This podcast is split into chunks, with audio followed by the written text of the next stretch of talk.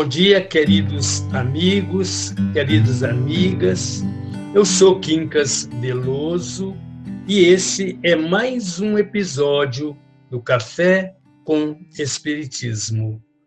Buscamos hoje do livro Fé e Vida, de autores diversos, psicografia de Francisco Cândido Xavier, o capítulo de número 1, intitulado Fé e vida.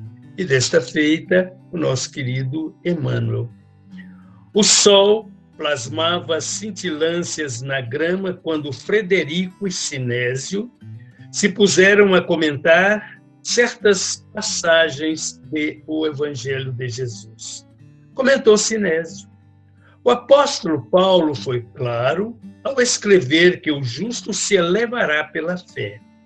Tiago, no entretanto, falou Frederico. Afirmou na epístola que lhe traz o nome que a fé sem obras é morta em si mesma. O desencontro das interpretações seguia aceso quando Frederico colheu pequeno galho de flores de pessegueiro e acrescentou: Sinésio, de que árvores são estas flores? De pessegueiro, respondeu o amigo sem afetação. Quando o dono do pomar plantou e por muito tempo cuidou dele, fez isso com que fim? De certo, para que a árvore produzisse frutos deliciosos, pois está aí a lição da natureza, enfatizou o companheiro. Depois colocou as flores nas árvores a fim de que elas produzam frutos, ou melhor, Deus colocou as flores nas árvores a fim de que elas produzam frutos que sustentem a vida. Assim são nossos testemunhos de fé, flores dos nossos ideais. Todas são chamadas a produzir frutos que sustentem as criaturas, e as que são arrebatadas pelo homem ou pelo vento se transformam apenas em promessas inúteis. Compreendeu? Sinésio nada respondeu e passou a pensar.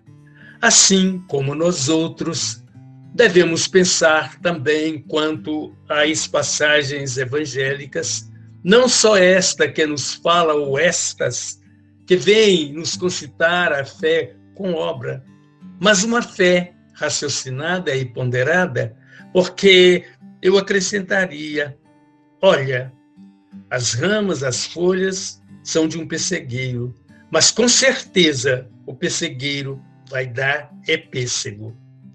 A obra do amor, que é alicerçada pela fé, a confiança é absoluta no nosso Pai Criador e seus desígnios, nos leva a entender que precisamos agir plantando, por exemplo, o amor para colher o amor plantando, por exemplo, a ternura, para que a ternura nos alcance não só nos olhares alheios, mas, sobretudo, na bênção dos companheiros desencarnados que nos assistem.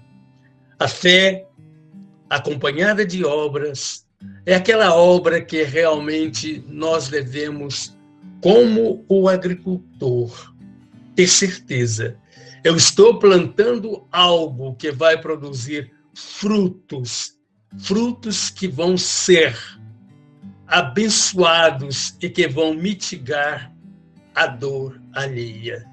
Não é para o robustecimento físico, mas para o engrandecimento da alma, para o entendimento de que viver é importante, é belo, e que vale a pena viver, ainda que estejamos rodeados de fatos de tristeza, de alguns momentos como agora, que, que se explode uma guerra inexplicável, mas que já traz para nós um momento de reflexão que outrora não alcançávamos. Mas a fé e a confiança em Deus trabalhando e servindo ao nosso próximo. Um dia, nós vamos alcançar um mundo totalmente diferente, em que ninguém vai querer sobrepor ao outro na ideia de construir um mundo inteiramente material. Veja, o que nos falta é compreendermos por que vivemos, qual a razão de estarmos no mundo, porque passamos pelas dificuldades que às vezes nos sustentam a própria fé, porque ela cresce quando as dificuldades aparecem, por paradoxal que pareça, é nos momentos aflitivos que nós buscamos refletir sobre Jesus e, por intermédio de Jesus, alcançarmos o nosso Pai Criador.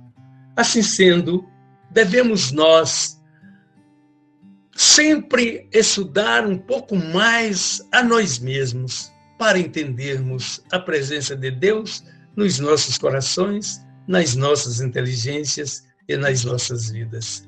Um bom dia, com paz e alegria para todos vocês.